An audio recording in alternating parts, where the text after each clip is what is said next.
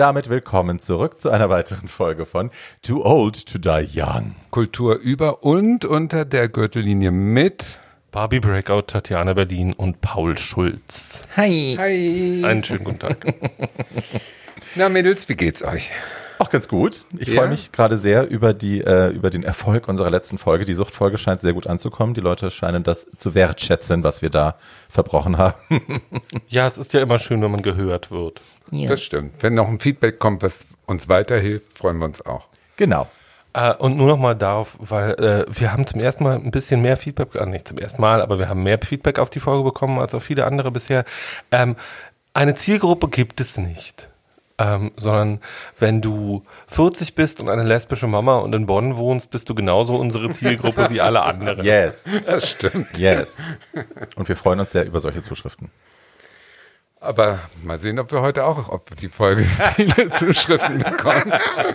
Ja, nachdem wir so tiefgreifend waren, das letzte Mal haben wir uns gedacht, wir sind dieses Mal wieder ein bisschen in einer anderen, in einem anderen Fahrwasser. Ja. Was machen wir heute? Erzähl.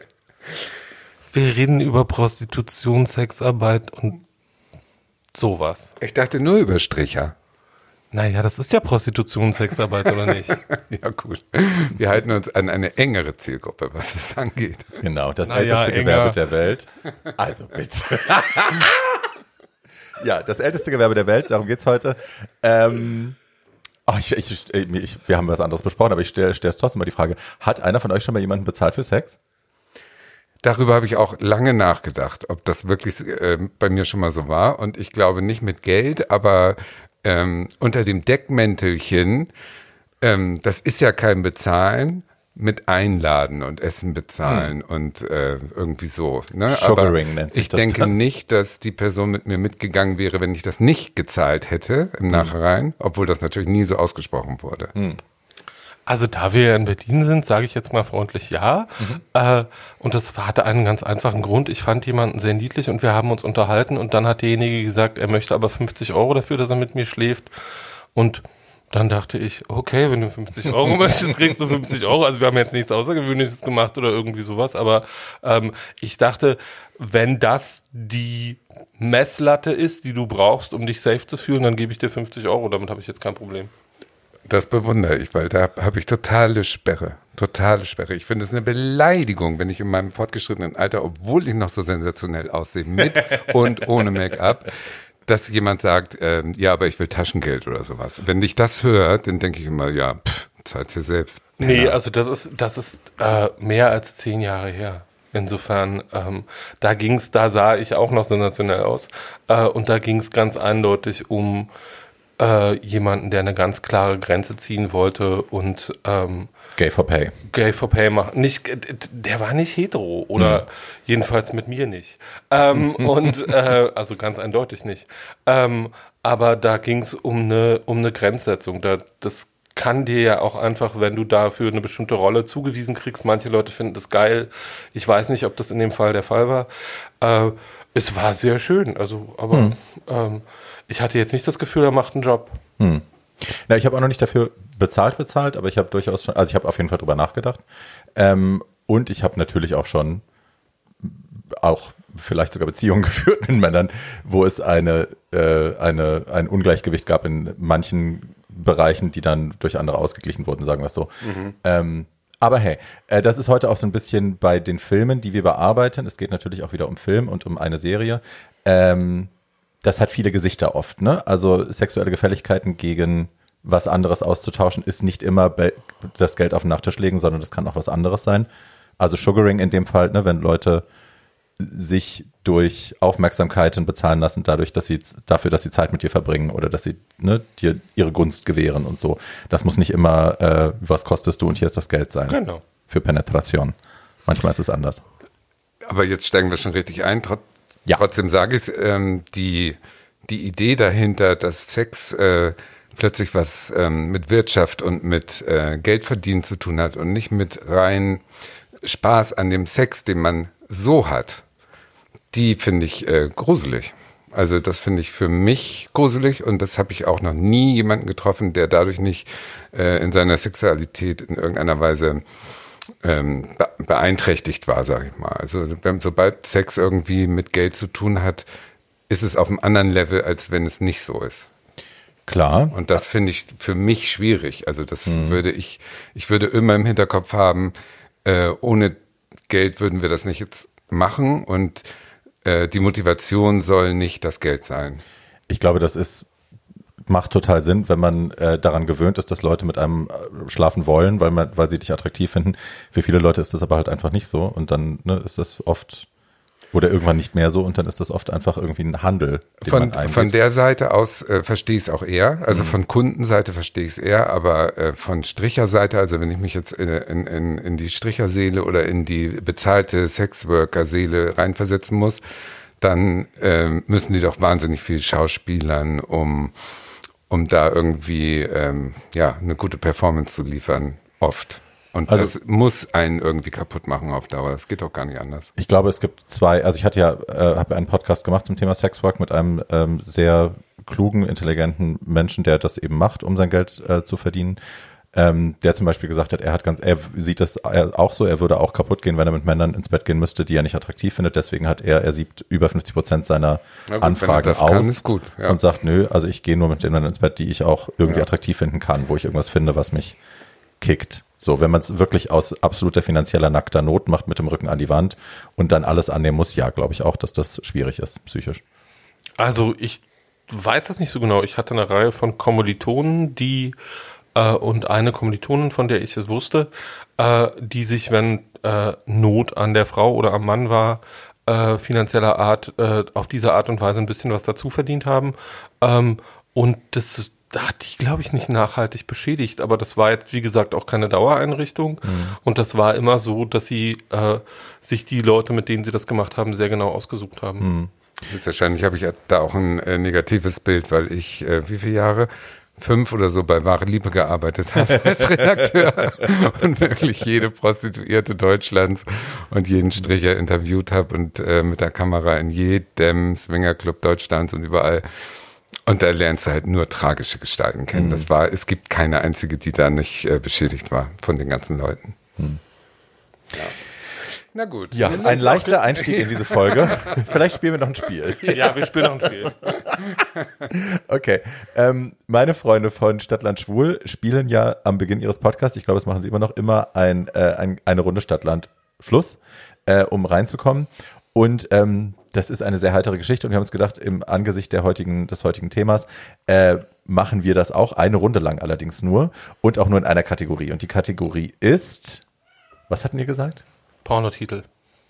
War das Pornotitel? Ich glaube, Pornotitel, Pornotitel. genau. Du hast wir, dir doch ausgedacht. Ja, ja, ja, Entschuldigung. Nee, weil wir hatten so viele Möglichkeiten durchgegangen, da war ich dann jetzt am Ende ein bisschen verwirrt. Genau. Wir denken uns fiktive Pornotitel aus, ähm, mit dem Buchstaben, den wir dann gleich äh, laut aussprechen und hoffentlich ist das lustig, wenn nicht, machen wir es nochmal. ich sage A, wer Okay. sagt Stopp? Du. Paul sagt Stopp. Okay. A, Stop. C. Uh, Oh Gott, auf Deutsch oder auf Englisch? as you like. Okay. Auf Englisch ist einfach.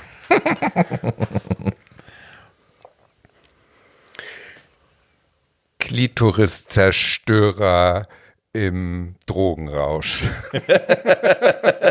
Aber Klitoris schreibt sich doch mit K, oder? Aber doch nicht im Englischen. ja, deswegen hast du ja auch einen deutschen Titel gesagt. Egal, Lass egal. sie. Egal. Unser Platin Star Gay. Ja. Ich habe Cock Craze Connection Teil 5. Ah, das ist auch sehr schön. Sehr schön. Ähm, Ich habe Cunnilingus-Schlampen extrem. Und irgendwas mit Come Dump fällt uns auch noch ein. Wir hätten einfach alle Caligula nehmen können und called it a day. Die arme Helen Mirren. Über den Film können wir auch nochmal sprechen, über Caligula. Meine Fresse. Gut. Okay, jetzt ist Paul dran mit A und ich sag Stopp. Ach, wir machen drei Runden, okay. A, Stopp. G. Uh. Ähm. Glory Hole Adventures in ähm, Wedding. Ich bin nicht so weit davon entfernt. Das ist ein lokaler Porno. Ich habe G-Spot Girls on GHB. G-Spots, Gods und GTs ist sehr schön. Ich kontere mal mit geriatrischer Abenteuer. Geriatrische was? Abenteuer. Mit Bär Fiedler. Jesus. Du hattest Doch. ja, bevor ich kannte die ja nicht, Die aber ist ja ein Traum. du hattest das ja schon angekündigt. Ja. Jetzt habe ich sie gesehen in diesem Ding. Wow. Sie ist ein Traum. Ein Glück, dass sie nicht im Dschungel jetzt landet, weil das hätte sie nicht Na, überlebt. wart's ab. Ne? Ja, wart's ab. Kann sein. Ich glaube auch, die, Die nehmen. kam, glaube ich, sehr gut an. Ja, ja, die kam sehr gut an. Aber ich meine, was für ein Wrack. Ich hatte es ja zusammengefasst mit Bärfieler lohnt sich. Ja, she does. Und die Haare dazu und die geklebte Wimper, die so schief überm Auge. I love. Alles unfassbar. Ich habe die eine Woche begleitet und das war wirklich da schon schlimm. Und jetzt war es richtig so, dass äh, ja die logische Folge her? davon. Äh, an Ende der 90er. Toll. Wir verplaudern uns schon wieder. Dritte Runde. Ja. Ach so, genau. Äh, A, Stopp. oh, J. Uh. Jugendliche Samenräuber.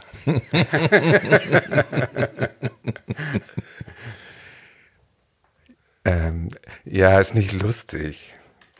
Ich wollte irgendwas mit Jodeldiplom machen, aber daraus ein Jodel-Deep-Throat-Diplom für- geht so. Muss ja ich noch dran arbeiten. Eine große Freundin der Alliteration, deswegen habe ich junge Jodler juckt's im Schritt. Du bist so gut, du bist perfekt. Sorry. Der hat das ja auch vorher schon mal gemacht. Absolut, genau. Wir sind blutige Anfänger, was äh, Pornonamen erfinden angeht.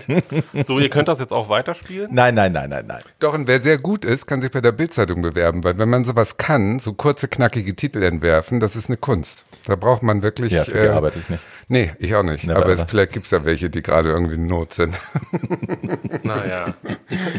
Okay, jetzt geht's um Filme. Da sind Yes. die Jungs auch in Not, also wenigstens in meinem. Willst du gleich an? Bist du denn happy mit deiner Wahl? ähm, ja, eigentlich schon. Also ich habe äh, zwei Filme ausgesucht, von denen der eine sensationell gut ist und der andere sensationell schlecht. Und ich finde, das äh, bildet ganz gut so die äh, breit, äh, die, wie heißt das, Bandbreite des schwulen Films ab, den man so geliefert kriegt. Also es ist so viel Schrott dabei und ich bin wirklich zielgerichtet in so einen Schrottfilm gerast, weil der sich so gut anhörte. Soll ich? Ja, please. Okay, also es geht um einen Film, der heißt House of Boys von 2009 und ist auch im Prinzip ähm, zu finden. Und ich muss sagen, ähm, wenn da so ein Drehbuch entsteht und es wird äh, Schauspielern zugeschickt, dann kann ich mir vorstellen, dass bei diesem Film wirklich zugegriffen wurde und dass auch die Geldgeber gesagt haben, den finanzieren wir jetzt. Das hört sich alles gut an auf dem Papier. Das ist äh, ähm, eine teure Produktion gewesen, offensichtlich. Die haben Geld gehabt und haben auch äh, sich Stars geleistet wie Odo Kier und Stephen Frey. Und das sind ja schon mal erstmal Namen, wo man denkt, ach ja, das kann ja klappen. Und die Geschichte ist, äh, die Geschichte ist das Unwichtigste an diesem Film eigentlich. Also es ist äh, 1984 ein junger Typ, ähm, äh, gerät in ein House of Boys, also in einen äh, Callboy-Laden in Amsterdam, verliebt sich in einen angeblichen Hetero-Mitstricher, der dann an AIDS stirbt. Das ist sozusagen die Grundstory. Fun. Charming. Naja, aber da hast du alles drin. Also das, das ist, äh, wie gesagt, auf dem Papier könnte das funktionieren.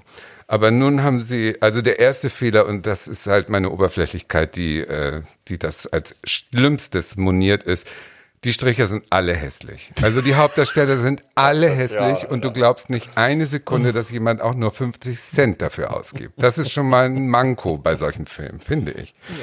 Und dann haben sie Udo Kier, achso, nee, ich muss erstmal andersrum anfangen. Dann ist es unlogisch aufgebaut ohne Ende, weil dieser junge Mann, äh, der Film startet mit einer Szene, wo der in seiner Schultoilette äh, sich durchknallen lässt fröhlich, während die anderen Jungs ähm, da auch am Spiegel sind und das alles hören und so. Was man so macht in der großen Ja, Pause. und dann kommt er da raus und die hauen, äh, die, die klatschen sich quasi ab. Also es ist alles richtig schön. Und äh, trotzdem geht er nach Hause in sein Zimmer, was tollerweise, und das ist dann wieder super natürlich, das ganze Zimmer ist mit Limal-Postern äh, tapeziert. Das hat mich ja natürlich sehr gefreut. Und ähm, sagt zu seinen Eltern, ich bin sehr unglücklich hier und ich hau jetzt ab. Und dann haut er ab. Aus so einer reichen Mittelstandsfamilie ohne Grund. Weil es geht ihm scheinbar schlecht, aber alles, was bis da gezeigt Davon wurde, zeigte, ja. wie gut es ihm ging. Und dann landet er in Amsterdam und kommt eben in dieses House of Boys und die Chefin, in Anführungsstrichen, Madame, ist Udo Kier. Der ja, Typecasting. ja, der ja nun, der hat ja, der hat ja, das ist ja ein Schauspieler, über den müssen wir eigentlich auch ein Special machen. Der ist auch so durchgeknallt. Der ist ja der König der B-Movies, der hat wirklich verrückte Sachen gemacht früher als junger Mann. Äh, Filme, die irgendwie ähm, historisch bedeutsam sind. Und dann ist er über die Jahre nie äh, arbeitslos geworden. Er hat immer irgendwie geschafft, eine Lücke für sich zu finden. Sie ist die meistbeschäftigte Nebendarstellerin der Welt. absolut, Ja. absolut. Udo Kier hat irgendwie 400 IMDb-Credits. Ja, Also unfassbar. absurd. Unfassbar. Und der ist auch ganz happy und so. Ich habe den mal in Köln getroffen, da hat er mir sein äh, Fotobuch geschenkt, da, das hat er gerade rausgebracht und das hat er später dann rumgezeigt beim Dreh von dem Vogue-Video mit Madonna und daraufhin ist die auf die Idee gekommen, ein Fotobuch zu machen. Er ist ja Laut Udo Textbuch. Kier. Genau. Ach so, er hat das quasi. Er hat das erste, ja, genau. Naja, und so. Und der hat also auch, der fing ja an als Stricher, auch an der, äh, in, in Cannes beim Filmfestival mit Fassbinder zusammen. Das sind ja zwei kölsche Jungs, die sind nach, äh, zum Filmfestival getrennt, so mit Fassbinder 17, war nie 15, Stricher. 16. Natürlich. Jemand hat für Fassbinder bezahlt? Ja, ja, ja, das war ein kleiner Proll früher. Das war, ähm, das war so ein kleiner Jeansboy. Wieder was gelernt. Danke, doch, doch, doch, Tatjana. doch. Und der Zieh hat dich da- ab und bummst dich durch. Ja, quasi. der hat, der war, der war so ein, so ein, so ein kleiner Prolet von der Straße und der Udo Kier sah, sah richtig hübsch aus früher, also als, als äh, Anfang 20-Jähriger. Und dann haben die Jean-Marie klar gemacht. Das ist, war ein großer französischer Schauspieler und so weiter und so fort. Naja, gut. Nun ist Udo Kier aber nicht mit Talent gesegnet. Darauf wollte ich hinaus. Also Talent hat er nicht. Und in dieser Rolle hat er die tragende Rolle eigentlich als äh, die, äh, die, die äh, Drag Queen äh, Chefin des Hauses und Ach, hat auch sie auch? natürlich. Und er sieht dann nicht gut aus. Der besteht ja nur aus Augen. Die Augen sind magnetisch in dem Männergesicht, aber in dem Frauengesicht schlecht geschminkt und dennoch äh, für mich soll es rote Rosen regnen in einer schlechten Version und so und live gesungen und alles richtig kitschig. Und in diesem Laden, äh, ich meine, der, einer der Kunden, äh, die da saßen, ähm, Ross Anthony. Also ich meine, so haben die denn gecastet. Sonja Zietlow. Also, wirklich. Was soll Sanja Zietlow denn Anthony. in einem Bordell? Nein, die sehen sich so ähnlich. Ja, die sehen sich wirklich ähnlich. Naja, auf jeden Fall dann ist diese Geschichte, wie ich sie schon am Anfang erzählt habe, mehr ist es auch nicht. Mm, Und der Film hat zwei Teile, als der Jake, also sein Hetero-Stricher, der sich natürlich in ihn verliebt und äh, wo sie nun versuchen, sozusagen eine gemeinsame Zukunft außerhalb des äh, Escorts zu kriegen und so, äh, kriegt dann ja ähm, AIDS 1984 und das heißt, äh, es gab noch keine Medizin ordentlich. Sie versuchen irgendwie ähm, Medikamente aus Frankreich reinzuschmuggeln und und und und der verreckt also in Großaufnahme und diese Kaposi-Syndrom-Flecken. nachher sieht er aus wie ähm, E.T., also von der Haut. Also die haben wirklich dem Maskenbildner haben sie zu viel Geld gegeben. Die knallen den da voll mit schwerenden Wunden und das ist also wirklich voyeuristisch und fies. Und er stirbt natürlich und ich weiß gar nicht, was die, die Hauptperson, der Frank, ähm, zum Schluss. Ach so, genau, der, äh, ja, da hatten sie noch Geld über von der Produktion und der Jake wollte gerne nämlich äh, in Essaouira, warum auch immer, in Marokko ähm, ins Meer gestreut werden, die Asche. Und dann sind die letzten Szenen tatsächlich in Essaouira, was ich auch beurteilen kann, weil ich schon da war. Insofern ist das eine teure Produktion gewesen. Und die haben sich das ja gut gehen lassen, noch mit marokkanischen Strichern höchstwahrscheinlich. Also da hat dann wirklich die Wirklichkeit wieder den Film überholt. Insgesamt, man kann ihn sich angucken unter dem Trash-Aspekt, Udo Kier als Transe, aber als schwuler Film, der es ernst meint und mit Vergleichen in Amerika wie Longtime Companion, Companion, ähm, der einem wirklich unter die Haut geht, ist das wirklich äh, Euro-Trash Hm. hoch 20. Kennt ihn jemand von euch? Nein. Ja, ich, Ah, du habe, kennst ihn. ich habe ihn gesehen, ich habe Herrn, Herrn Kier dazu auch interviewt. Die interessante Geschichte ist, äh, die Danke, war- nach meinen uninteressanten. Nein, so war das jetzt nicht gemeint, ruhig, sondern die interessante Geschichte, die ich kenne. Ähm, Guter Schulz. äh, vielleicht, vielleicht freut Barbie das, weil ähm, es gab eine Maskenbildnerin bei dem Film. Ähm, Die ist für diese Kaposi-Sachen verantwortlich. Ich sag den Namen nicht. Wahrscheinlich. Wahrscheinlich. Ähm, und jedenfalls, äh, Madame hat dann auch sein Drag-Make-up gemacht. Und dann hatten sie aber so ein paar Amsterdamer Drag Queens gecastet, so um im Hintergrund irgendwelche Sachen rumzustehen. Und dann kam er hier raus und dann sagten alle Mädels, also so auf keinen Fall, so geht das nicht. Das ist ja furchtbar. ähm, und jedenfalls ähm, haben sie ihn dann, haben sie dann, haben sie ihn dann hinter die Kulissen gezerrt und ihn abgeschminkt ähm, und das dann innerhalb von zwei Stunden nochmal aufgebaut. Ähm, und dann kam die Maskenbildnerin und sagte, so doch nicht. Und dann so, guckte Kier in den Spiegel, jedenfalls hat er das in dem Interview so erzählt und sagte, doch, genau so. ähm, und so sieht er jetzt aus. Also für, das, für sein Make-up in dem Film sind original Drag Queens verantwortlich. Äh, die Schwestern aus Amsterdam haben da offensichtlich viel gerettet, zumindest behauptet er das. Ja, nein. Insgesamt ist der Film leider so, äh, dass ich nie geschafft habe, ihn zu Ende zu gucken, weil ich einfach nach mindestens nach spätestens einer Stunde zehn immer die Schnauze so voll hatte, dass ich dachte, Ja. Ah nee, weil diese Nicht Jungs noch ein sind- Klischee. diese Jungs Ja, sind auch, nein, diese Jungs sind auch nicht gut und es, ich weiß nicht, wer da mit wem geschlafen hat, um welche Rollen zu kriegen. Sag ich doch. Nicht nur hässlich, sondern auch untalentiert. ähm, und, Herr, und Herr Frei, der ja, den, den man ja. Ja. immer gerne anguckt, Ja. der hat aber nichts zu tun, sondern der, der latscht die ganze Zeit da rum, sondert irgendwelche Allgemeinplätze ab und geht dann wieder. Und du fragst dich die ganze Zeit, weil es, es wurde schon seinerzeit so verkauft, als das ist jetzt ein großes Drama über die AIDS-Krise. Und ich saß halt davor und dachte die ganze Zeit, no, it's not. ähm, irgendwie das Drama hier ist dieser Film, nicht die, nicht die Handlung. Absolut, absolut. Ähm, also Stephen Freer ist ja der Doktor, der hat wirklich nichts zu sagen. Und wo du sagst, die Dialoge sind ja alles Kalendersprüche. Also es ist wirklich immer nur so, ach weißt du, der liegt da sterbend im Bett, ne? Und der, der, der Frank sagt zu ihm, ach weißt du, nach jedem Regen kommt auch wieder Sonnenschein und solche Sätze. Also wirklich nur Toll. auf dem Niveau. Und ist Dialoge im Hospiz. Unfassbar. Weißt du, es wird auch wieder besser. Ja. Tschüss. nur so. Wir Und- streuen nicht dann an der Côte d'Azur ins Meer, das ist schön. Und die haben äh, zwei Preise dafür gekriegt. Einmal auf dem Schwul-Lesbischen Festival irgendwo in Deutschland und äh, Publikumspreis. Ich meine, wie schlecht müssen die anderen Filme gewesen sein? also wirklich schlimm. Also insofern, Leute, äh, wir werden noch von vielen besseren Filmen heute hier hören. Ich muss ganz kurz noch was sagen zu der Make-up-Geschichte. Ähm, dass, also man ist da als Maskenbildner, bin ich ja nun, aber man ist auch, glaube ich, als Zuschauer gerne schnell dabei, dass man sagt, ja, das, äh, das können die halt nicht und so, warum machen die das so schlecht? Ähm, das Ding ist halt, Drag ist halt wirklich, also Tatjana, ne, du weißt das, äh, ist halt eine Sache, dass man perfektioniert sein eigenes Make-up über Jahre. Und Leute, die noch nie Drag geschminkt haben, auch wenn die professionelle Maskenbildner sind, ähm, müssen das auch Dutzende Male machen, bevor das, bevor das Camera ready ist. Also ich habe einen der besten Make-up-Artisten äh, Deutschlands, der mir immer über mein Make-up war immer so, na, Schätzchen, da ging aber noch ein bisschen was und da können wir noch ein bisschen was. Ich zeig dir mal, wie das geht. Und ich war dann schon so, okay, I'm ready to learn, gerne. Und dann hat er mich äh, vier Stunden lang malträtiert und äh, ich sah danach aus wie Helene Fischers Mutter. Also mit einem schlechten Dutt und musste so ausgehen und auflegen. Ähm, und also es ist nicht Mangel an Talent oder Mangel an äh, ne, sich drauf einlassen. Es ist einfach wirklich Learning by Doing Drag ist ein ganz, eine ganz andere Baustelle als normales Make-up.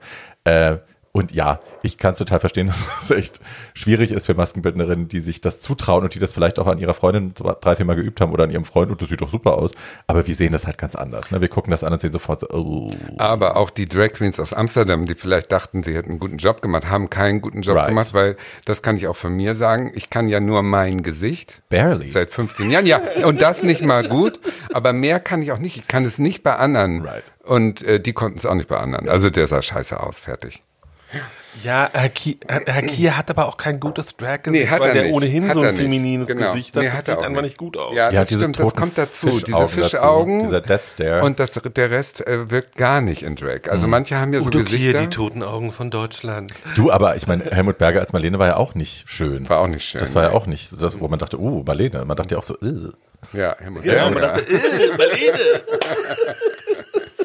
Ja, über, über Männergesichter, die als Frau gut aussehen, das ist nicht so äh, oft. Also das sehen wir leider auch in Berlin jeden Tag.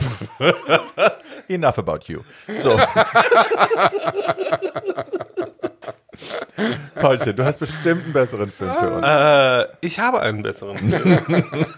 äh, mein äh, erster Film heute und äh, also der eine von zwei. Du sprichst sofort von vorne ins Mikro. Der, der eine von zwei, ich drehe mal das Mikro in meine Danke. Richtung, das ist dann einfacher da reinzusprechen, äh, ist von einem meiner absoluten Lieblingsregisseure, von einem Miterfinder des New Queer Cinema. Ähm, der junge Mann heißt, äh, beziehungsweise inzwischen ist er nicht mehr so jung, inzwischen ist er Mitte 50, heißt Greg Araki ähm, und hat so tolle frühe äh, Sachen gemacht wie The Living End, einen der besten AIDS-Filme immer noch, den ich kenne. Äh, dann ganz viel von Arakis Övre dreht sich um drei Themen, nämlich um Jugendliche, Ficken und Aliens. Ähm, und das ist so, sind so Grundthemen aller seiner Filme. Äh, die Nowhere heißen oder Kaboom oder The Doom Generation okay. ähm, und in denen äh, schöne Männer, äh, schöne Männer und noch schönere Frauen viel Sex miteinander haben, auch die Jungs mit den Jungs und die Mädchen mit den Mädchen ähm, und äh, zwischendurch mal von Aliens entführt werden. Am Ende äh, von Kaboom explodiert auch die Welt. Ähm, also äh, es sind so laut und äh, Uh, Herr Araki hat im äh, letzten Jahr auch seine erste Fernsehserie gemacht. Ähm, und 2004 hat er seinen meiner Meinung nach bisher besten Film gemacht, der heißt Mysterious Skin, unter die Haut auf gut Deutsch und ist ein ja, man könnte ihn jetzt als Stricher-Drama äh, einordnen, aber eigentlich ist er kein Stricher-Drama. Eigentlich äh, äh, ist eine der beiden Hauptfiguren äh, ein Sexworker, aber ähm, eigentlich geht es um Kindesmissbrauch. Ähm, die beiden Hauptfiguren heißen Brian und Neil und wir begegnen denen, wenn, als sie beide acht sind und zusammen Baseball spielen und ihren Baseball-Coach äh, beide sehr verehren.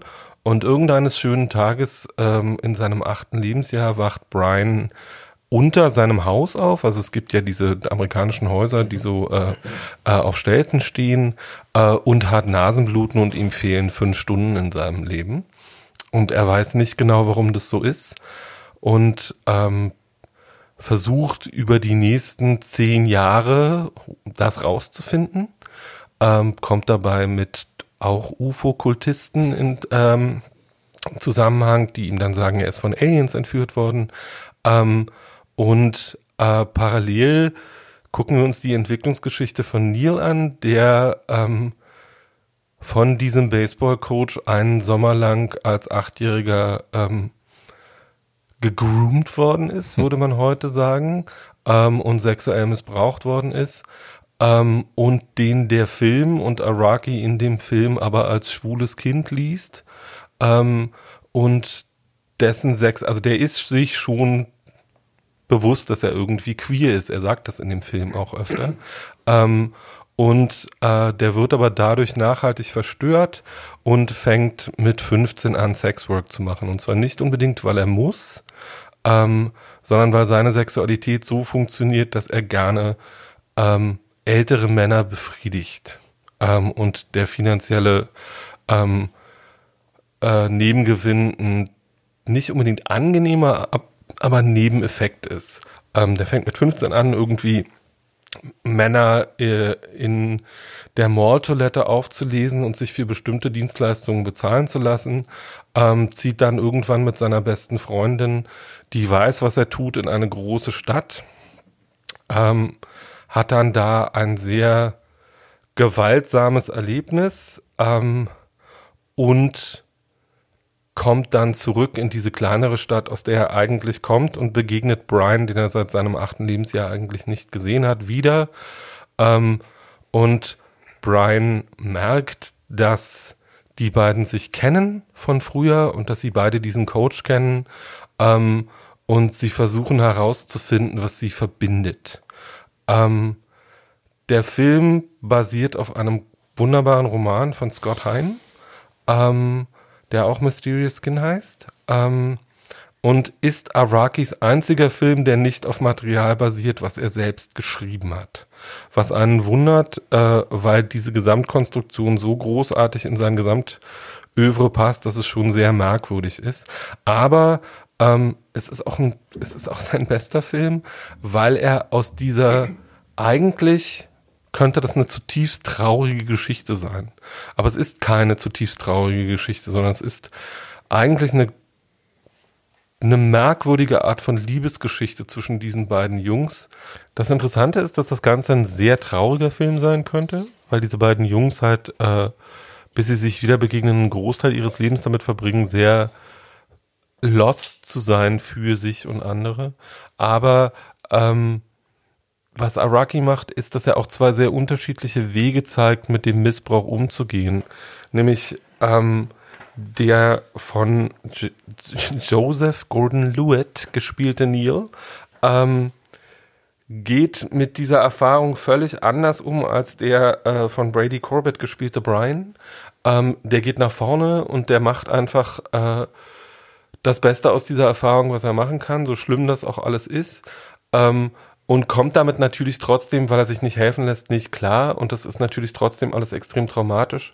Aber ähm, was Araki da gemacht hat, ist diese ganze Geschichte in Bonbonfarben zu verpacken und mit einem extrem fantastischen New Wave Soundtrack von den Thompson Twins zu versehen. Uh.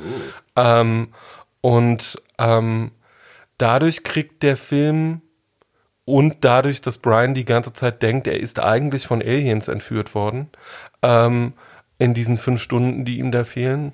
Was da genau passiert ist, erfährt man am Ende des Films. Ähm, eine schwebende Leichtigkeit, auch wenn das jetzt vielleicht bei dem Thema merkwürdig klingt.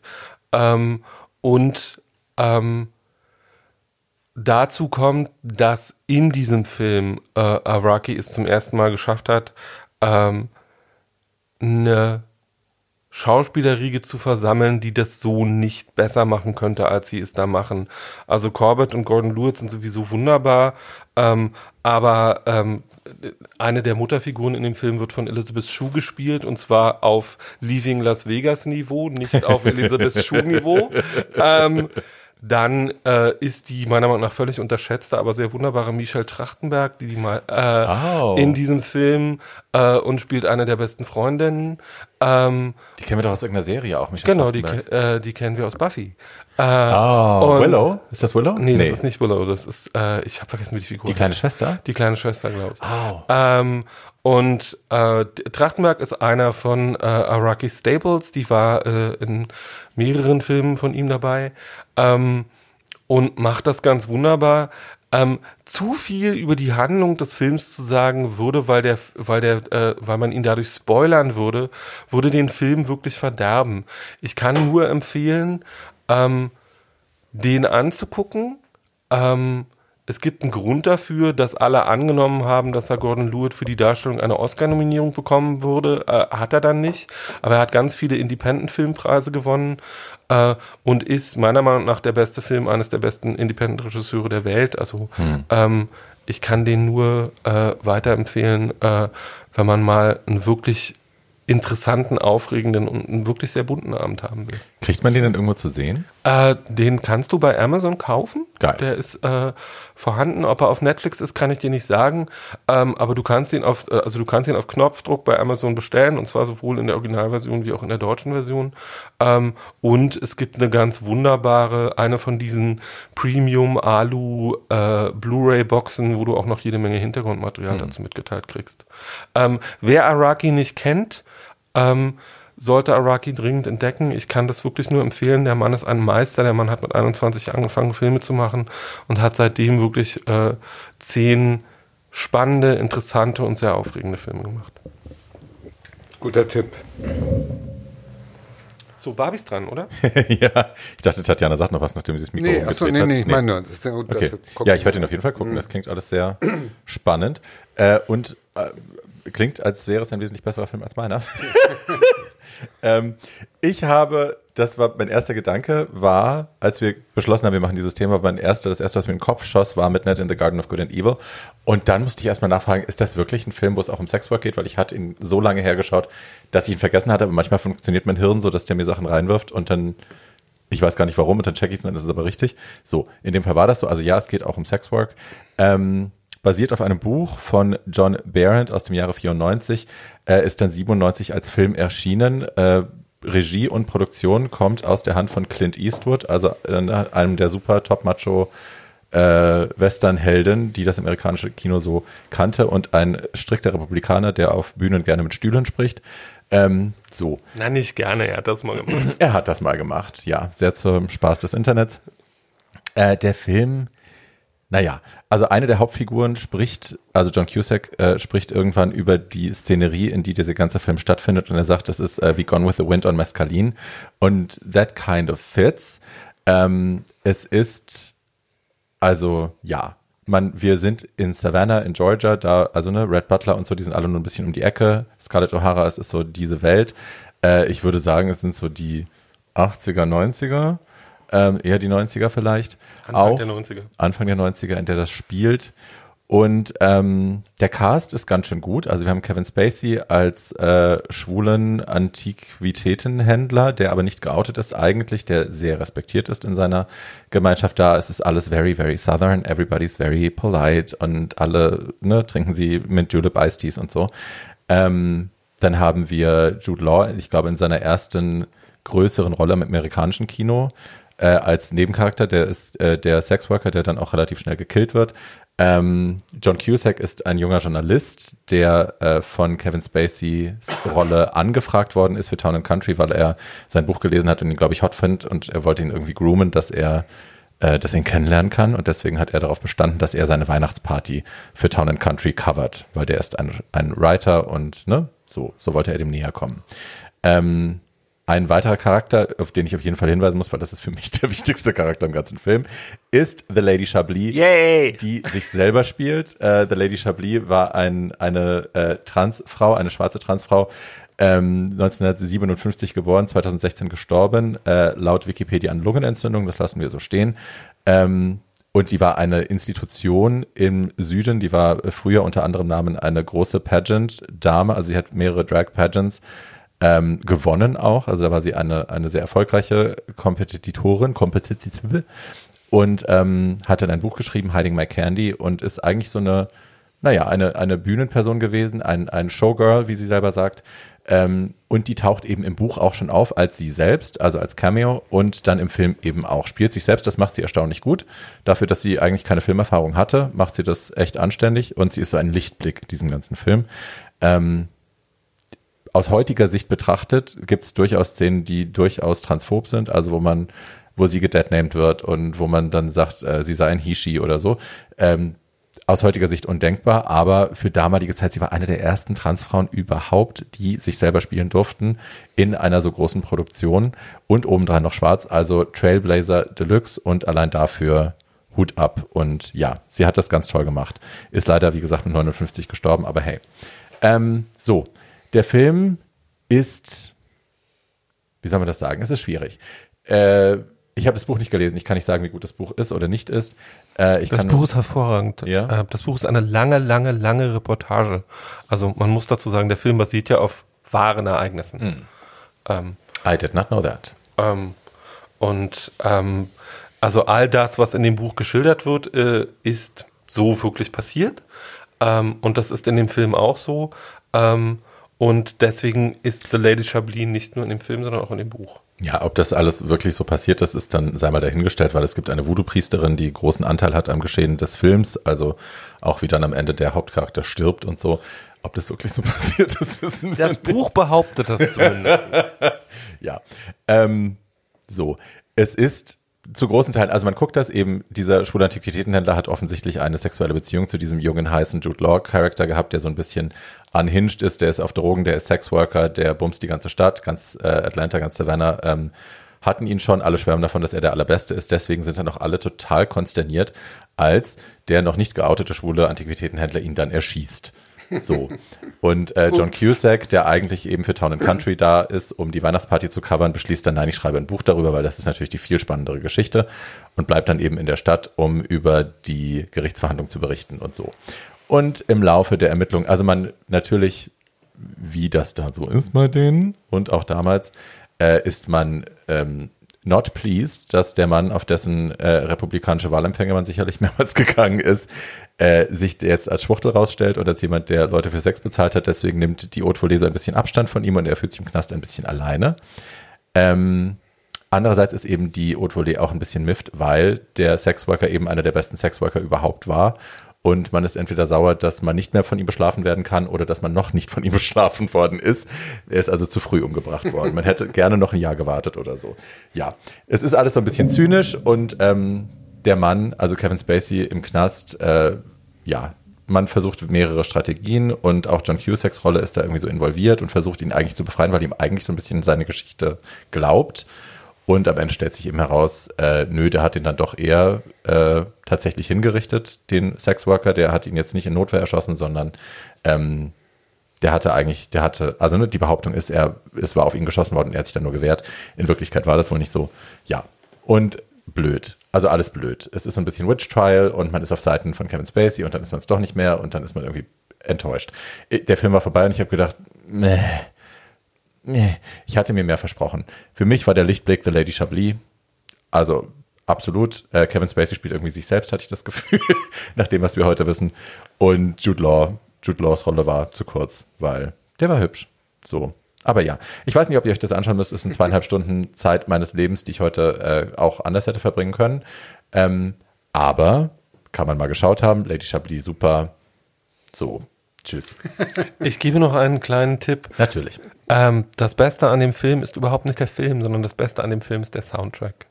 Ähm, auf dem äh, Leute, die wirklich singen können, wie Paula Cole oder Katie Lang, Jazz-Standards zu Gehör bringen. Ähm, der ist auch auf jeder äh, Streaming-Plattform dieser Welt zu haben. Ähm, und wer mal meine Lieblingsversion von Skylark hören will, von Katie Lang, äh, da die ist so schön, da kann man weinen und dazu muss man den Film auch überhaupt nicht gucken.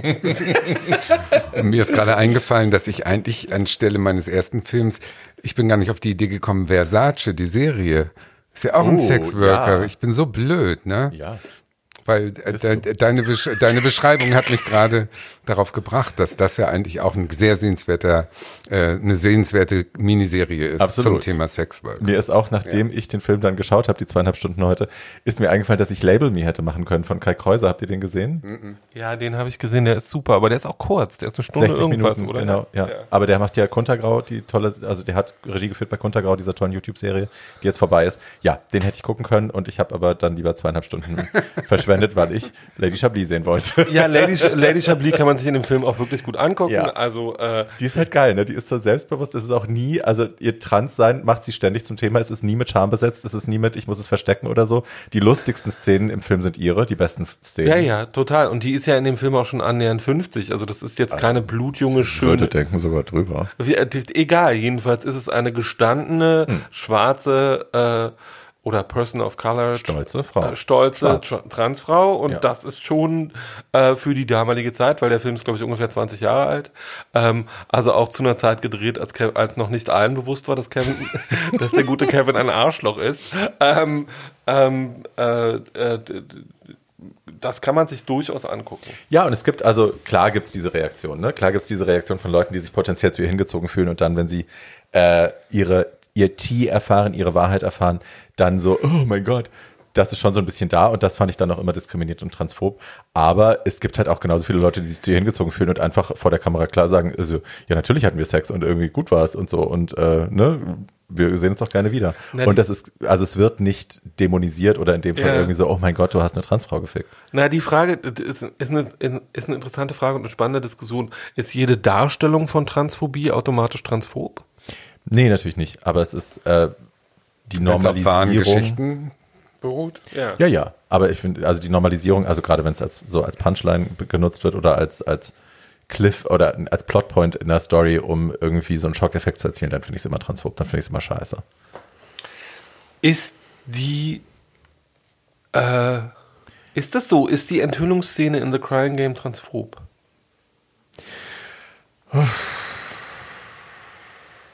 Weil die an diese Szene angelehnte äh, Szene in Penny Dreadful ist es ganz eindeutig nicht. Also ich habe zu The Crying Game habe ich ganz viele Sachen zu sagen, die vielleicht hier das machen wir- das führen. machen wir ein anderes Mal. Der Film hat mich, der hat mich sehr zerstört damals. Gerade diese Szene hat mich sehr zerstört, weil ich nicht, ich habe nicht gelesen, dass sie dass sie trans war. Oder es war ja sogar ein Cis-Schauspieler eigentlich, der das gespielt hat. Ich habe es nicht gelesen vorher und in dem Fall, in dem Moment hat es mich umgehauen und dann auch nochmal auf die Füße geschmissen, was meine eigene Transgeschichte angeht. Wo bin ich überhaupt? Wer, wer bin ich? Dieser Film hat mich sehr beschäftigt, sehr lange.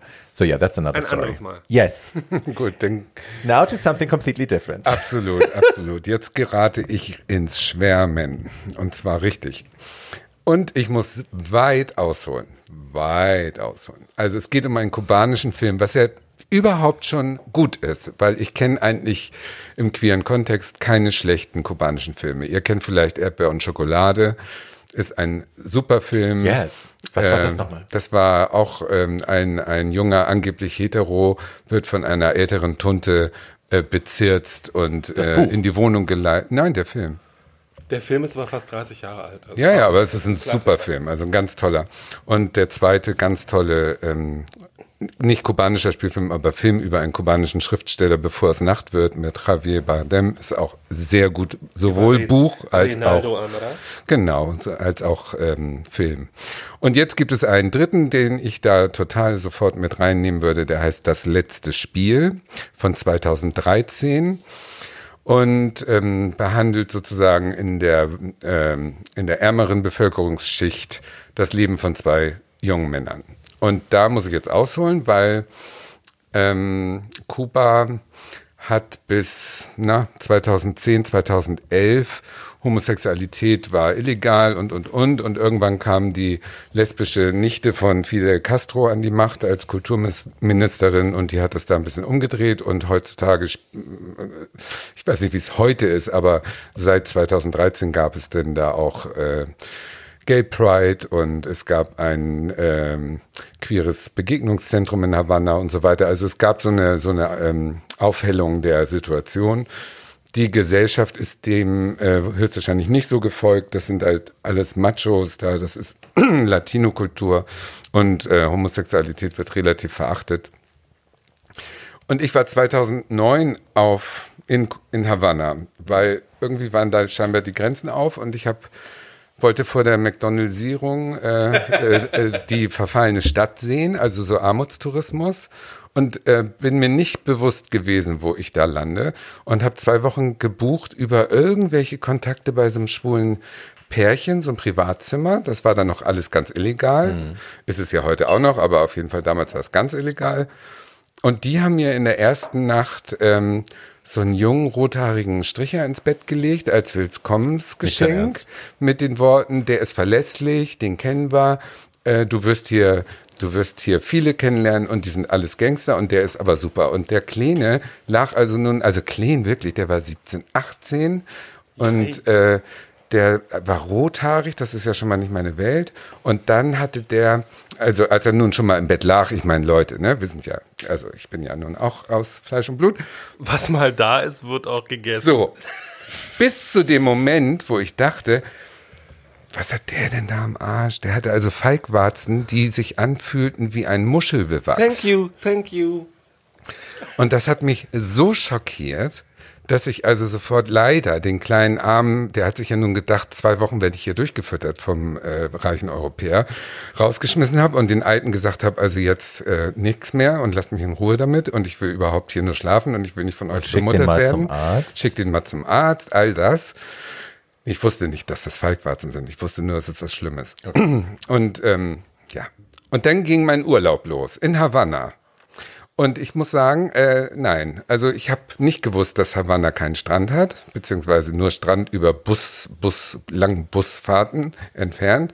Und dass diese Maricon, diese Uferstraße, ein schäbiger, Ja, ein Maricon? schäbig, ja. Du weißt, das war Ja, ja, daher kommt der, daher kommt der Name und du wirst auch gleich erfahren, warum. Ja. Ähm, dieses, äh, diese Stadt ist also ein, äh, ein verfallener Haufen schöner Gebäude und die Leute, also die ganze Insel ist ein Puff. Äh, das war 2009 so schlimm mit der Wirtschaftskrise. Das habe ich mir vorher, äh, nichts davon habe ich mir überlegt vorher, bevor ich da war. Warum nicht? Ja, weil ich dumm war. Dumm und oberflächlich. Ich bin da einfach hin, weil ich dachte, ach, ich will die schönen halb kaputten Gebäude mir angucken. Mehr nicht. Ich hatte nicht diese ähm, tolle politische in Amerika von Butch-Lesben geförderte Erziehung, die du hattest. Die mich, alle, also, die mich alle sofort nach Kuba geschickt hätten. Die dich mit anderen Voraussetzungen dahin geschickt hätten, als ich hatte. Also bin ich dahin und sehe also, die ganze Insel ist so arm, ein, ein, ein Gefängnis und arm, dass alle sich prostituieren. Männer, Frauen, Heteros, Schwule, alle, alle, alle sind auf mich zugestoben wie die Bienen auf den äh, Bienenstich auf den Kuchen. Und ich bin da wirklich von einer Ohnmacht in die andere gefallen, weil du gehst wirklich die Straße lang und dann kommt da so ein Typ mit zwei Jungen, die waren so zehn, elf und hält mich an und sagt, oh Gott, du bist nein. hier allein, du bist schwul, äh, die beiden Jungs sind gerade vom Land gekommen und ich kann sie dir für die nächste Woche überlassen. Und solche nein. Sachen alles. Und ich dann so, nein, danke. Oh Gott. Und sehe aber drei Stunden später einen 87-jährigen Europäer mit diesen beiden Jungs rumziehen. Weißt du, man sieht sich ja in Havanna. Also oh. du siehst die ganze Zeit nur sowas. Und dann bin ich zu diesem Café gegangen, zu dem Eiscafé, was berühmt wurde für äh, durch Erdbeer und Schokolade. Das wurde in dem Film, haben sich da die Spuren Kontakte angebahnt. Und dadurch wurde es auch in echt dieser Drehort, das Café, was es gibt, zum schwulen Treffpunkt. Das weiß man, wenn man seinen Spartakus gelesen hat. Gelesen damals gab es da so ein Buch, das hieß Spartakus. Ich also hin, mich da hingesetzt, äh, wurde sofort von allen Seiten angeguckt. Da waren dann auch Schwule, also richtig Schwule. Und das war ja auch dann schön, das wollte ich ja auch. Und die sehen alle gut aus und das ist alles meine Zielgruppe. Und ich fühlte mich schon mit meinem Schoko- und Erdbeereis ganz wunderbar. Und dann, wenn die Dämmerung einbricht, kommt die Polizei und pfeift nur und alle Spulen, das ist der, das Signal, dass die Spulen alle abhauen müssen, weil abends kommen aus den Hotels denn so die Gruppen mit den Touristen, die die Altstadt äh, im Sonnenuntergang sich angucken wollen. Und da stören die Spulen im Straßenbild. Und die werden alle runtergejagt zu diesem Marikon, zu diesem ähm, zu dieser Uferstraße, die auf der Höhe auch nicht beleuchtet ist. Und dann ergibt sich also, dass man erstmal von der Polizei weggejagt wird in einen Bereich, der nicht einsehbar ist an dieser Uferstraße. Das ist im Prinzip eine Autobahn mit einer Mauer. Und auf dieser Mauer sitzen jetzt 300 Männer, hetero und schwul. Die sitzen da und haben alle ihr Handy in die Hand. Das war nämlich 1997, da waren diese Klapp-Handys gerade auf dem Markt mit so einem Display, dass man Bilder im Handy zeigen konnte. Und vor diesen ewig langen sitzenden, hübschen und hässlichen und jungen und alten Kubanern auf der Mauer flanieren uralte, hässliche Sextouristen. Aber nur. Und die Kubaner halten dir dieses Handy ins Gesicht und da ist nur Schwanzfoto drauf von denen damit du aussuchen kannst, wen du mitnimmst. Gott, Fleischmarkt. Aber sowas oh. Schreckliches. Und das war wirklich, also ich fühlte mich so gedemütigt in meiner äh, schwulen, selbstbewussten, wie soll ich sagen, Identität. Ich, ich kam mir vor wie der letzte Dreck und mir taten alle so leid und es war alles so schäbig. Naja, lange Rede, äh, äh, irgendwie habe ich die zwei Wochen rumgekriegt. Ich weiß auch nicht, warum ich Angst hatte, denn rumzufahren. Ich habe nichts von der Insel gesehen. Ich habe dann den Bus gefunden, der mich zu dem Strand fuhr. Äh, dann hatte ich auch noch einen, äh, dann hatte ich natürlich auch noch einen Begleiter für eine Woche. Hm, der musste dann immer am Strand, weil er mit mir da lag, mit dem Polizisten, der kam zum Kontrollieren, in die Dünen gehen und dem einblasen, damit er keine Anzeige kriegte, dass er mit einem äh, Ausländer da am Strand lag und nur solche Geschichten. Also es war wirklich von A bis Z schrecklich. Und mit dieser Erfahrung gucke ich nun diesen Film, das letzte Spiel von 2013 und ich muss sagen, dieser Film hat genau das gezeigt. Also daher weiß ich, dass der Film so gut ist. Diese Liebesgeschichte dieser beiden Jungs, ähm, die in arm, der eine ist also richtig arm, der ist, äh, die sind beide so 17, 18 würde ich sagen, der lebt mit seiner Freundin und dem gemeinsamen Baby bei der Familie der Freundin und die haben kein Geld zum Essen. Also da gibt's nur immer äh, Bohnen und schwarze Bohnen und Reis. Und äh, das Einzige, was er machen kann, um Geld zu verdienen, ist halt Strich was er macht. Also er ist natürlich nicht schwul, er ist ja aktiv und er geht auf diese Ausländerjagd, genau wie ich das erlebt habe.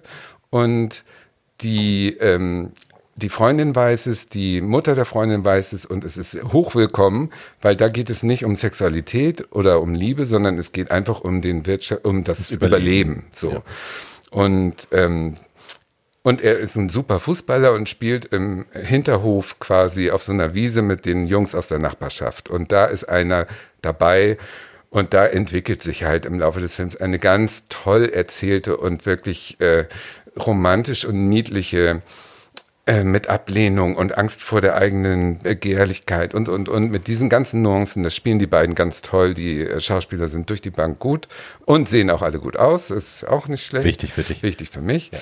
Und dann mh, hm, ist der andere eben, der kriegt mit, dass sein äh, Kumpel also anschaffen geht und äh, ja, und dann kommt eine Nacht mit Ecstasy und dann küssen sie sich und dann ist so. Und am Ende ist der andere, der heißt Yossi, äh, Dollar verliebt als der der anschaffen geht, das ist ja der, der heißt Renier.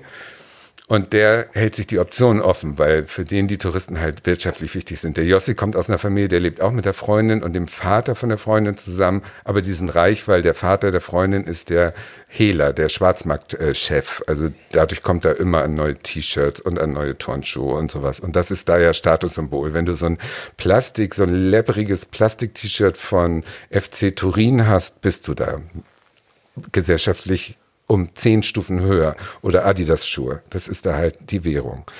Naja, und dann geht's natürlich alles schief im Prinzip, weil ähm, der äh, Renier hat denn einen spanischen äh, Kunden, der ihm sozusagen äh, so ein bisschen in Aussicht stellt, es könnte ja aus uns was werden. Das kriegt die Oma spitz und die Oma sagt, geh bloß mit dem mit nach Europa, versau die Nummer nicht und äh, heirate den da und dann holst du uns nach. Also es wird alles so gepusht, dass er sich nicht auf seine Liebe, auf die wirklich äh, emotionale Seite seiner Liebe mit dem Jossi konzentrieren kann. Und ähm, ja, es, ich will nicht zu viel verraten, es geht schlecht aus.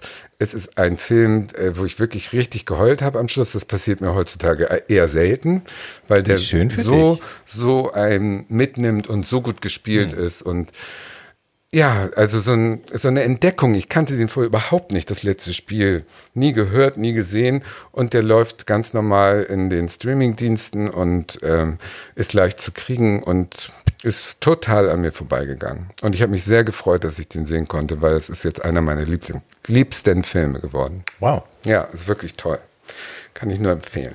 Also, wenn du sagst, bei den normalen Streamingdiensten dann sogar auch Netflix und so, oder? Also auf jeden Fall Amazon, aber ich weiß jetzt nicht bei okay. Netflix. Ähm, er ist bei Amazon erhältlich ähm, und zwar für nicht viel Geld. Also nee, ich habe ihn umsonst gesehen. Der ja. ist bei Amazon Prime mit dran. Genau. Ja, super. Genau.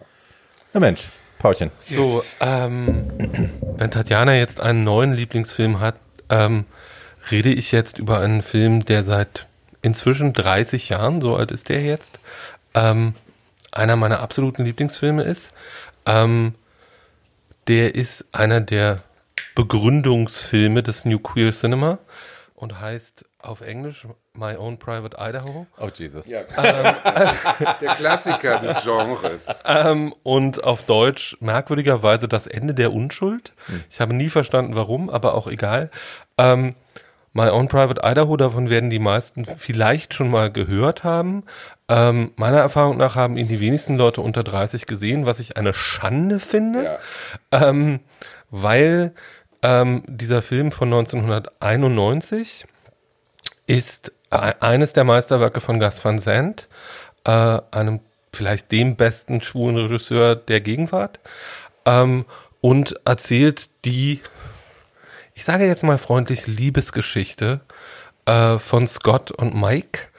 Ähm, Scott ist Keanu Reeves ähm, und Mike ist jemand äh, oder wird von jemandem gespielt, von dem die meisten Leute unter 30 auch noch nie gehört haben, aber äh, bei dem jeden, bei dem Namen klappen jeder schwulen Person über 40 die Fußnägel hoch vor Aufregung und der junge Mann heißt River Phoenix. Ich kann auch junger Mann sagen, weil der junge Mann ist ähm, zwei Jahre nachdem My Own Private Idaho entstanden ist, äh, an einer Drogenüberdosis gestorben.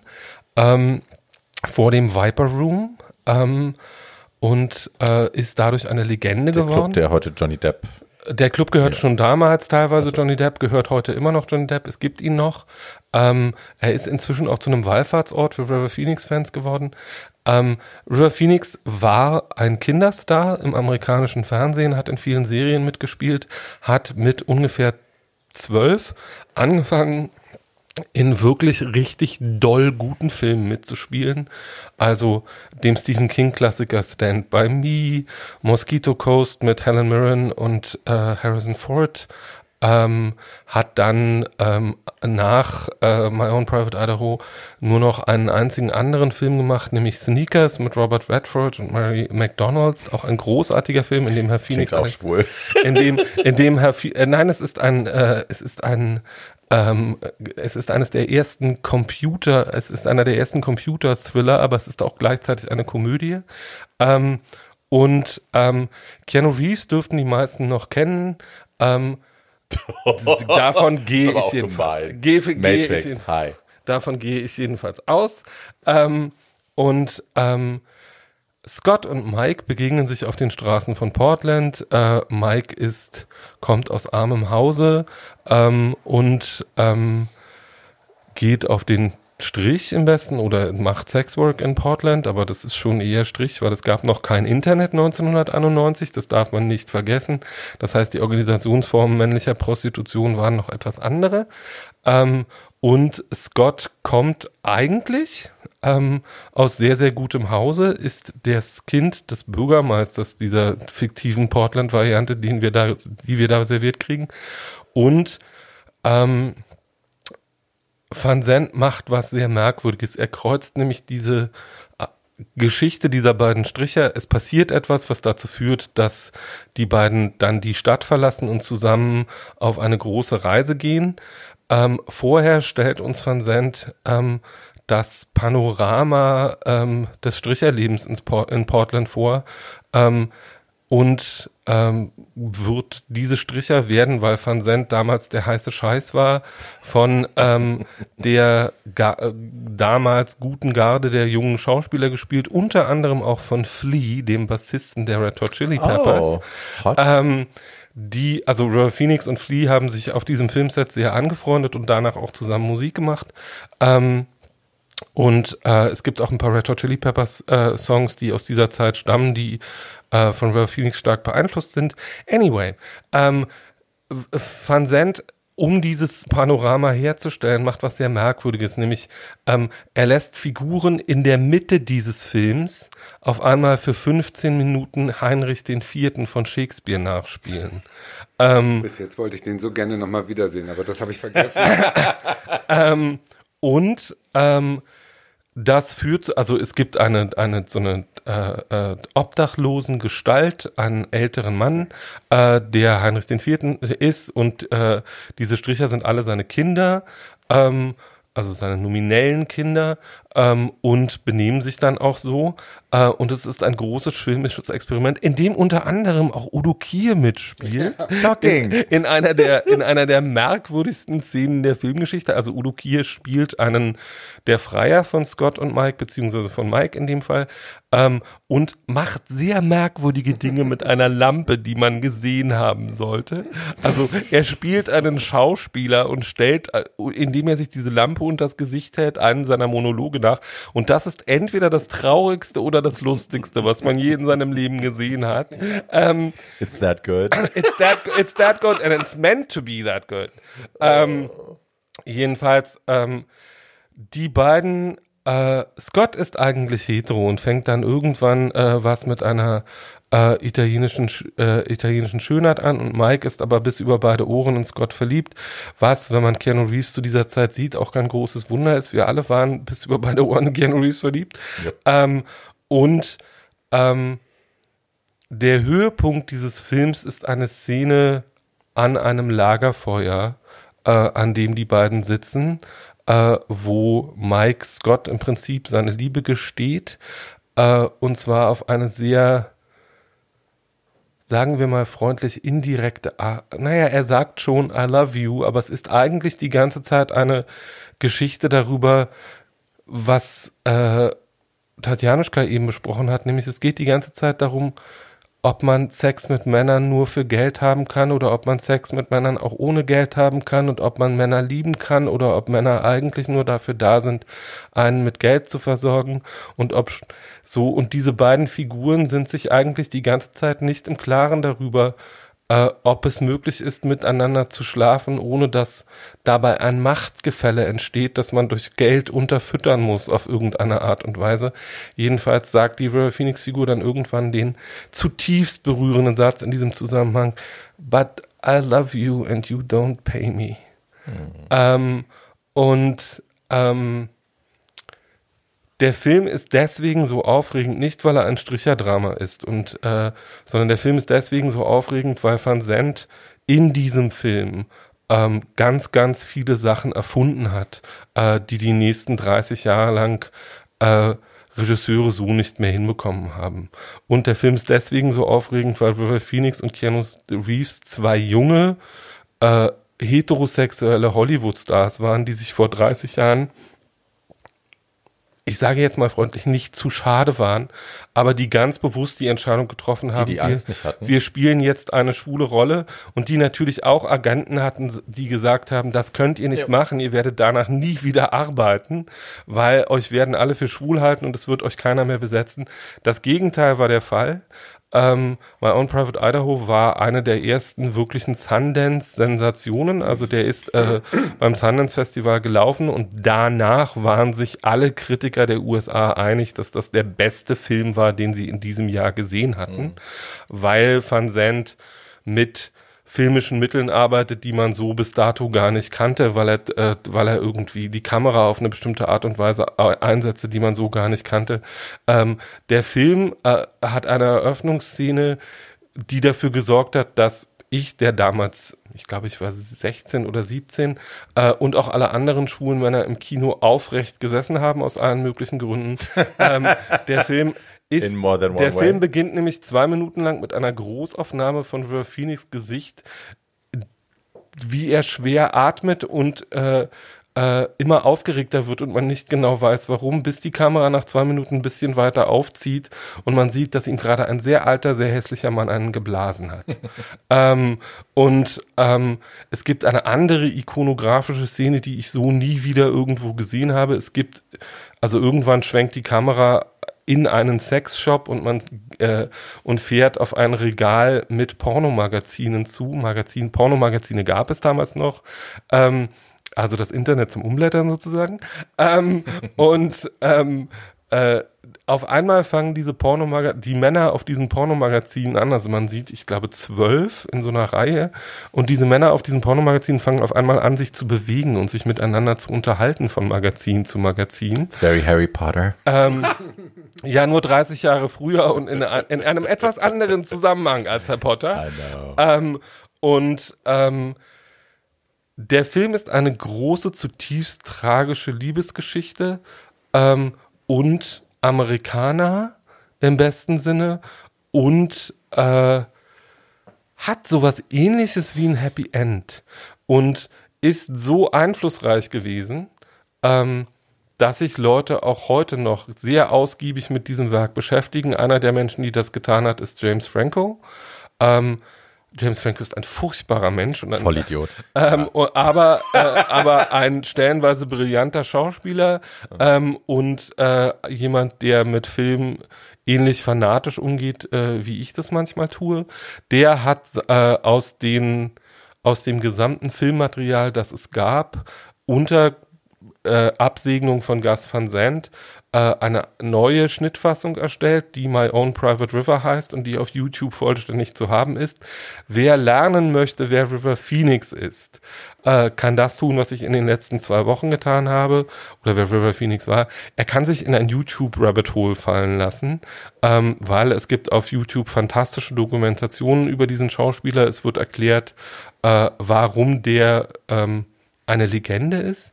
Es wurde auch erklärt, warum River Phoenix letzter Film, der eigentlich nicht fertig geworden ist, weil er bei dessen Dreharbeiten an dieser Überdosis gestorben ist, 2013 trotzdem in die Kinos gekommen ist.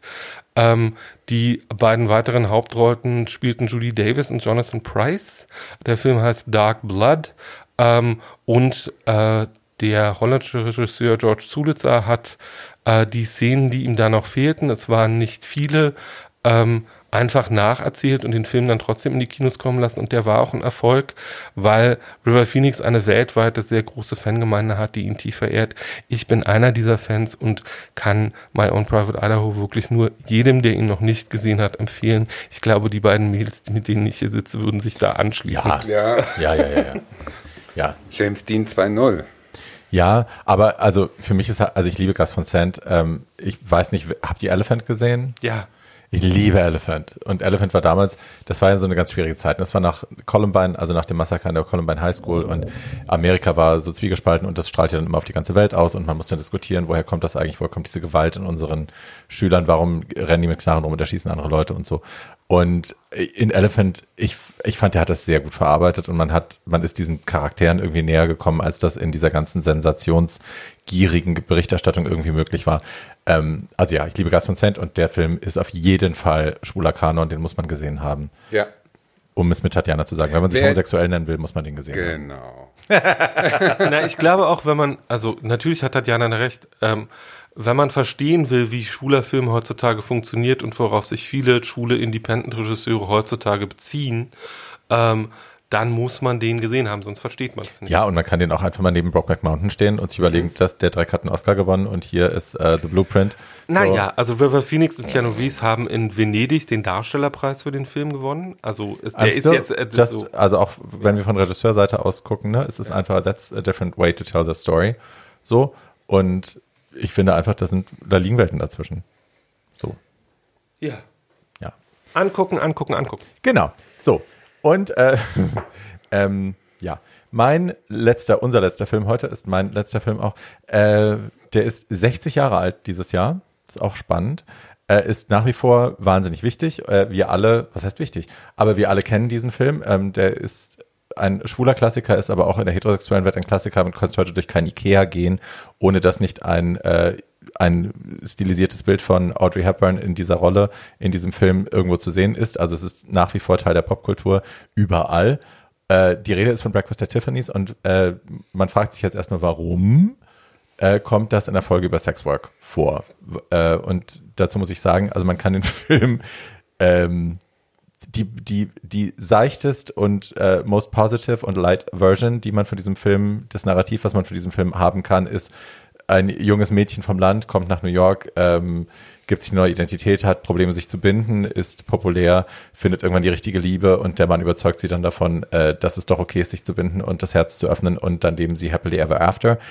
Die negativste, dunkelste äh, Version, diesen Film zu schauen, ist eben eine ganz andere. Ne? Dann ist sie eine Kinderbraut, die mit 14 verheiratet worden ist, gegen ihren Willen im tiefen Süden, ähm, die schwer traumatisiert nach New York abhaut und flieht, äh, ihren Bruder zurücklassen muss in diesen Verhältnissen, weil sie sonst nicht überlebt hätte äh, und dann in New York äh, feiert, was das Zeug hält, äh, anschaffen geht im weitesten Sinne. Also sie ist jetzt keine der Damen, deswegen habe ich es vorhin gesagt, wo das Geld auf den Nachtisch gelegt wird nach dem vollzogenen Akt, sondern ähm, ne, sie lässt sich eben aushalten von Männern, indem sie gewisse Dienste in Aussicht stellt ähm, und leidet darunter und lenkt sich ab, betäubt sich, äh, rennt davor, rennt vor sich selbst weg, vor ihrer Vergangenheit und weg, hat ihren Namen verändert und so, hat eine neue Identität angenommen. Ähm, ja, und der Mann, auf den sie dann trifft, der ihr ganzes Leben verändert.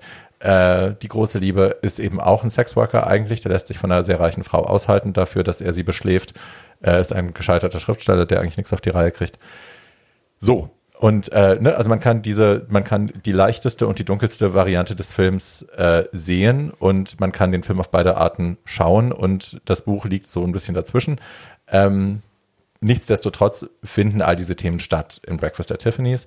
Äh, wir fangen mal anders an. Also, ne, Audrey Hepburn spielt natürlich die Hauptrolle. George Peppard spielt ihren männlichen Gegenspieler. Das Buch kam ursprünglich von äh, Truman Capote. Äh, die Klamotte macht Givenchy, Regie führt äh, Blake Edwards, Musik Henry Mancini. Also es sind die größten Namen im Business vereint und der Film ist ästhetisch ein absoluter Gaumenschmaus.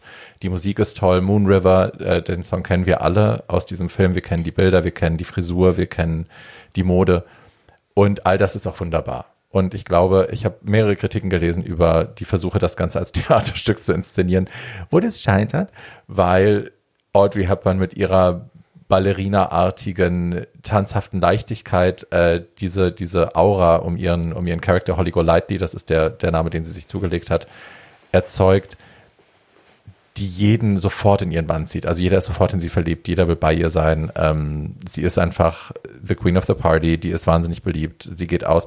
Würde man das in das heutige Berlin verlegen, wäre das halt so eine wahnsinnig attraktive, tolle Maus, die halt irgendwie ins Bergheim geht und überall feiern geht und Leute mit nach Hause nimmt und dann stehen lässt, weil sie rausgeht aus dem Badezimmerfenster und dann oben Ketamin mit ihrem Nachbarn nimmt. So. Genau so. Ja, it's very that. Und ähm, der Film hat auch noch andere Probleme, die wollen wir auf jeden Fall ansprechen. Der Film ist irrsinnig rassistisch. Also äh, Mickey Rooney, Mickey Rooney, ja. Mickey Rooney spielt äh, Mr. Yu, Yamuwashi, Yanuwashi. Mr. Jak Yakunavi heißt er, glaube ich. Nee. Aber I don't know. Irgendwas mit Y. Ja, und es ist Yellowfacing, also ne, den Begriff kennen wir im, im Vergleich zu Blackfacing. Äh, also es ist ein weißer Schauspieler, der einen asiatischen Charakter Stereotyp ausschlachtet und mimt und äh, es ist wirklich, also mit eingesteckten Hasenzähnen und so. Ähm, da müssen wir nicht weiter drüber reden. Edward. Dass das Dreck ist, wissen wir. So. Und also ich habe den Film mehrmals gesehen und das erste Mal habe ich ihn gesehen, wie ihn, glaube ich, die Mehrheit der Menschen sieht. Also, ne, man, ich bin die junge Tunte, die in die Großstadt kommt und I relate to her. So, ich bin auch äh, das junge Ding. Ich hatte einen, als ich nach Köln gezogen bin, nach dem Abitur, nach der Odenwaldschule, ähm, haben wir eine Fotostrecke gemacht, mein bester Freund und ich damals, äh, die hieß Breakfast at Habitat, äh, die mich in so schrammeligem Drag, weil das war mein Drag damals, mit so einem, mit so einem verlaufenden Eis sabbernd vor dem, vor dem Fenster von innen fotografiert bei Habitat Schön. gezeigt hat, weil das war so mein Safe Space, ne? Also Tiffany's ist ihr Safe Space, da geht sie hin, weil die Welt da geordnet ist und das alles schön und da kann sie das Trauma ausfäden und die Stimmen in ihrem Kopf ausfäden und da tut nichts weh, da bedroht sie nichts. Und das war so ein bisschen Habitat für mich damals, eine Welt, die ich mir nicht leisten konnte, die aber äh, beruhigend auf mich gewirkt hat. Und mit den Jahren immer, wenn ich den Film nochmal geschaut habe, kommen, ich sehe halt immer mehr und ich entdecke immer mehr an Layers und an Dingen, die mich heute auf eine andere Art und Weise ansprechen. Und ich äh, erkenne halt in diesem Mädchen, ihr richtiger Name war Lulu May äh, Barnes, also ne, Barnes ist ja böse. Ähm, und ich, I can relate to that girl. So, das Mädchen, das alles zurücklassen musste, das wegrennen musste und die sich wahnsinnig schuldig fühlt, ihren Bruder da zurückgelassen zu haben. Ich will über die Geschichte, also über die Storyline gar nicht so wahnsinnig viel erzählen, weil es passiert nicht so wahnsinnig viel und das, was dann passiert, ist dann doch auch wichtig. Also ich will nichts vorwegnehmen, äh, weil ich nichts spoilern will, aber es ist für mich ein großartiges Beispiel davon, wie Filme, die eigentlich eine ganz schön düstere zweite Storyline haben, ähm, so kommerziell erfolgreich sein können, ohne dass das irgendjemand mitbekommt. Weil ne, am Ende sind es zwei Sexworker, äh, die sich ineinander verlieben, aber sich auch nicht gestatten, sich voneinander zu verlieben, weil sie abhängig sind von den Männern oder Frauen, die ihre Miete bezahlen und ihre Schecks bezahlen. Ähm, und die halt auch irgendwie scheitern. So. Äh, ja. Und Die, die Geschichte dahinter noch zu, zu der Entstehung, weißt du, wissen wir Tell hoffentlich us. alle, ähm, ist ja, dass der Truman Capote ganz unglücklich war mit der Besetzung. Audrey Hepburn hat ja da vorher einen Riesenerfolg gehabt. Ich weiß nicht, ob My Fair Lady davor war, aber irgendein Film war Ja, My erfolgreich. Fair Lady war davor. Ja, genau. Und dann hatte die äh, erstes Zugriffsrecht auf alle Drehbücher und hat sich diesen Film geschnappt.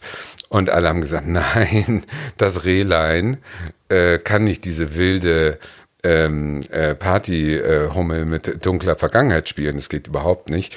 Und Truman Capote wollte, dass es Marilyn Monroe spielt, weil die eben auch Sex. dieses Image, nee, das Image dieser fröhlichen Sexbombe kreiert hat, aber darunter liegt ein mehrfach missbrauchtes Waisenkind, die durch 100 Heime geschleift wurde.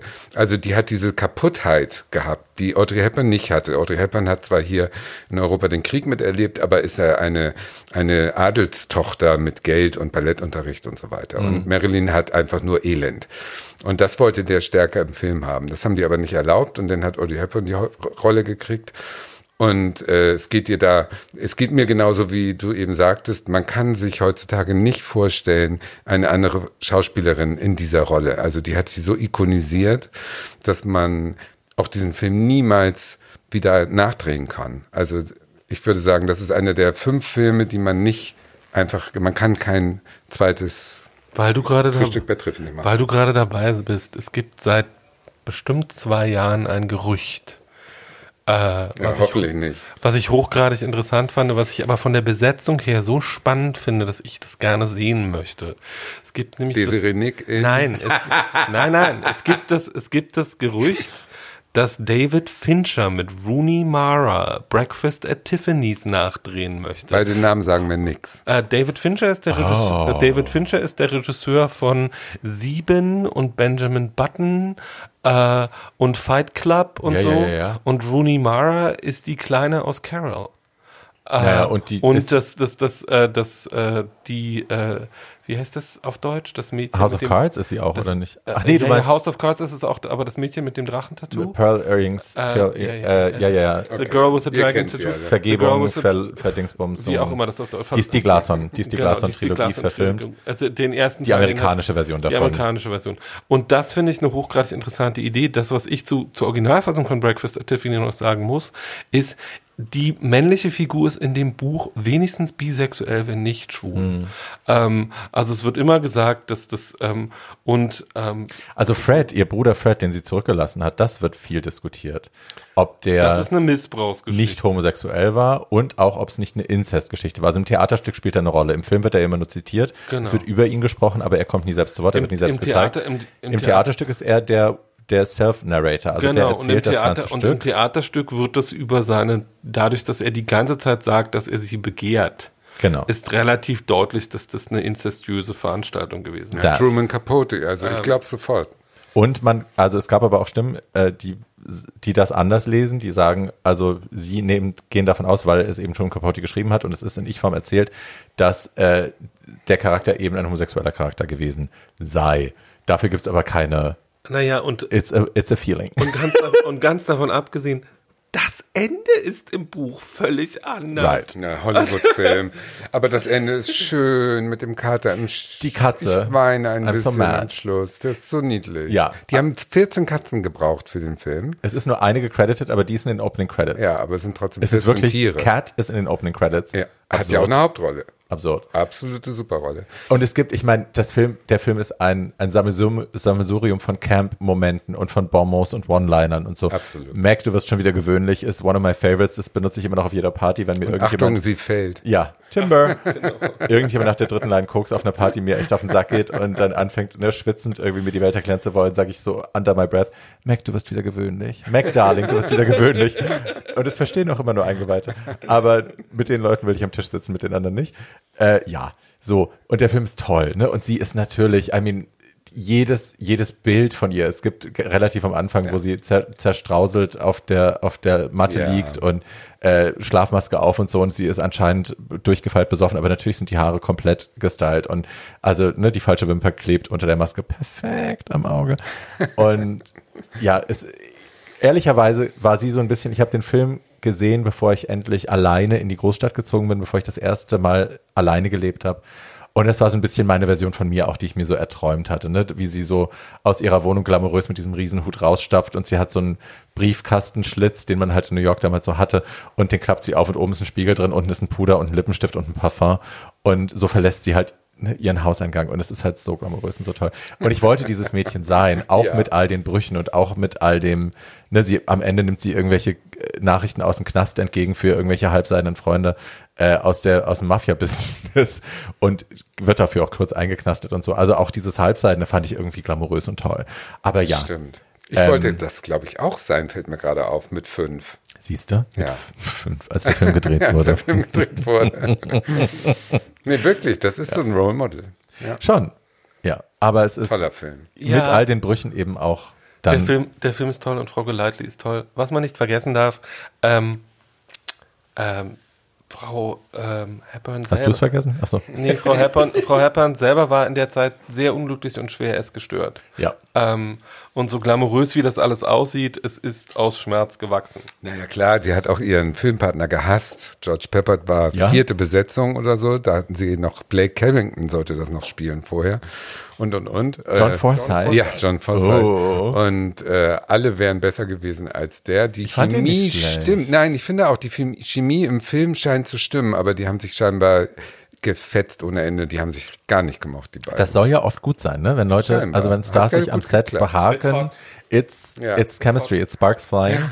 Irgendwas hat geklappt. Ja, aber also den kann man wirklich gut geguckt haben und wer ihn noch nicht von euch geschaut hat, sollte den auf jeden Fall gucken, weil Ja. Breakfast at Tiffany's, also wenn irgendein Film schwuler Kanon ist, dann ist es der, ohne jetzt dezidiert queere Charaktere zu haben, aber es ist auch, ja, den muss man gesehen haben. Einer von uns. Ja, und der tut auch gut. Der tut gut, das finde ich auch. So, Der macht froh. ja. Das ist auch ein schöner Abschlussfilm unserer Folge, wirklich. Ja. Den möchte ich auch wieder sehen jetzt. So, um das abzurunden, wie wäre denn die Porno-Version von Breakfast at Tiffany's? Deep Throat at Tiffany's natürlich. Prolapse at Tiffany's. Keta at Tiffany's. Rosebuds at Tiffany's. So, und mit diesen Worten. Bestellen wir uns jetzt einen Stricher aufs Firmenkonto? Nein. Nein. So, mit diesen Worten weisen wir euch nochmal darauf hin, dass ihr uns natürlich gerne immer äh, Anregungen, Lob und Nacktbilder schicken könnt unter äh, to old to the young podcast at gmail.com. To ist jeweils die Ziffer 2. Wir packen das in die Shownotes und wir verabschieden uns jetzt und hören euch in zwei Wochen wieder. Moon River. Bis dann, ihr Lieben. Tschüss. Paul, du hast nicht auf Wiedergehört gesagt. Auf Wiedergehört.